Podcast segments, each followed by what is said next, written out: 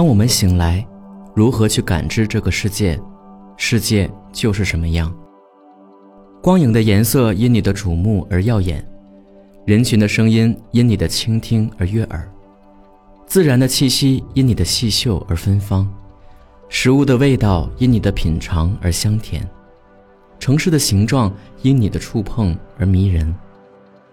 精彩的不是这个世界，而是你。当我们睡去，世界就在你的脑海中重组，调配出你最挚爱的梦。每个人的脑海或许都有一处自己也未曾探访过的神秘宇宙空间，藏着另一个自己，创造了一幅离心灵最近的浮世绘。新奇的不是这个世界，而是你。在人生的时间线上，每个人都觉得自己是独行者。街上擦肩而过的路人没有再邂逅过第二次，分别的友人也不会再和你的人生重逢。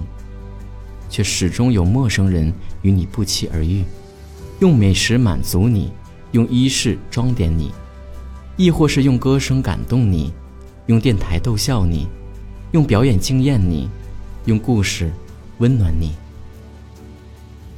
不管这世界发射的是声波、文字还是光影，都由心去接收。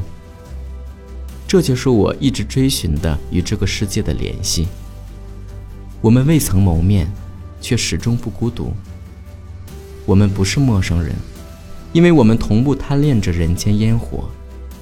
我们其实一直栖息在同一个小宇宙里。路过荆棘是路过的荆棘，听过冷言是听过的冷言。千帆过尽，尚有耗不尽的热情。